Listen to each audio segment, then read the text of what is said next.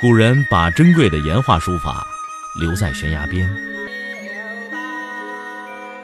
我把时间打磨成碎片，留在你的耳边。拿铁磨牙时刻。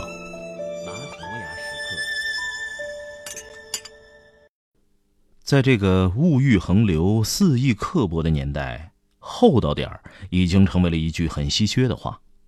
那什么是厚道呢？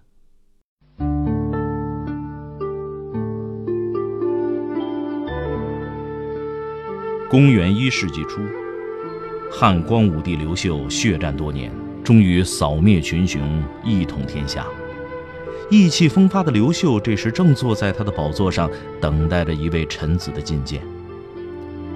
对于这次会面，阅人无数的皇帝竟然有些好奇，因为来人的经历确实有点匪夷所思。这个人叫刘琨，当时任帝国的弘农太守。刘坤官声甚好，关于这种好，民间流传着两个传说。第一，刘坤早年在江陵做县令的时候，有一天县里突然发生了火灾。在那个灭火基本靠泼的年代，人们惊奇地发现，他们的县太爷发明了一种崭新的灭火方法。刘坤居然对着烧过来的大火跪了下来。然后恭恭敬敬地磕起头来，而接下来令他们更加目瞪口呆的事情发生了：火居然渐渐地熄灭了。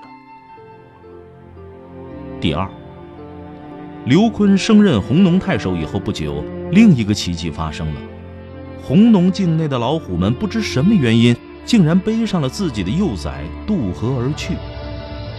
对于这种反自然的现象，古人的解释洋溢着美好和善良。他们为此造了两个词：“成格天地，人吉禽兽。”一言以蔽之，当官的失了人证才会有福报。但究竟是怎样的人证呢？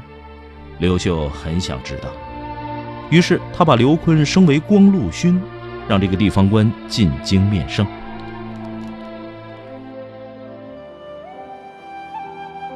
刚一见面，光武帝刘秀就急不可耐地问道：“你到底做了什么，让火熄灭、老虎渡河这样的奇迹发生呢？”这可是一个吹牛皮、拍马屁的绝佳机会。朝堂之上的所有人都屏住呼吸，等待着刘坤的回答。结果，他们只等到了三个字。刘坤缓缓地回答：“偶然而。”朝堂上的人都笑了，只有一个人例外，刘秀没笑。他长叹了一声：“唉，这真是长者说的话呀。”相比于刘坤，同时期的另外一个厚道人显得就更加著名一点，因为他说了一段光耀千古而又情深意长的名言。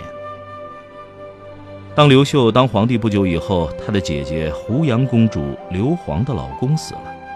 那个时候的封建礼法远没有宋朝时候那么严苛，所以呢，刘秀开始张罗着给他的姐姐找对象，目标当然在群臣之中。为了有的放矢，刘秀会时不时的和胡杨公主来点评一下在朝诸公。在谈到一个人的时候，胡杨公主的评价让刘秀锁定了目标，谁呢？宋弘，东汉的重臣，大司空，刘秀十分尊重的幕僚。胡杨公主对宋弘的评语是：宋公的容貌、威望、德行和气宇，群臣莫及。刘秀一听这个就明白了，他和姐姐说：“嗯，别着急。”我来想想办法。这一天，自以为有了主意的刘秀安排刘皇在屏风后面，然后召见宋弘。见到宋弘后，刘秀问了一句话：“爱卿，民间有句俗话说，显贵了要换朋友，富裕了要换老婆。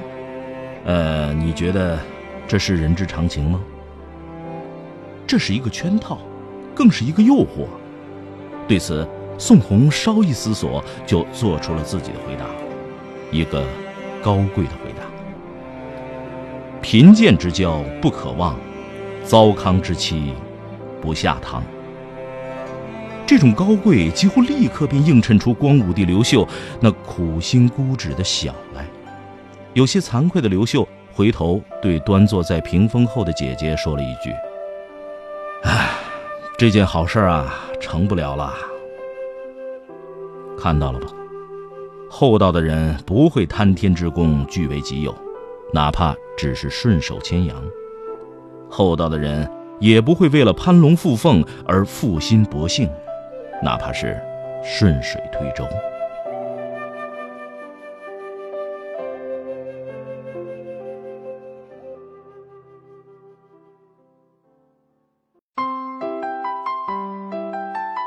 身边的人呢，喜欢哇啦哇啦哇啦那么说的人很多，能够静下来的人少。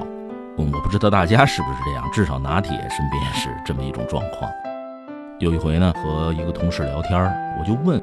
哎呀，这话说的是不是有点太多呀？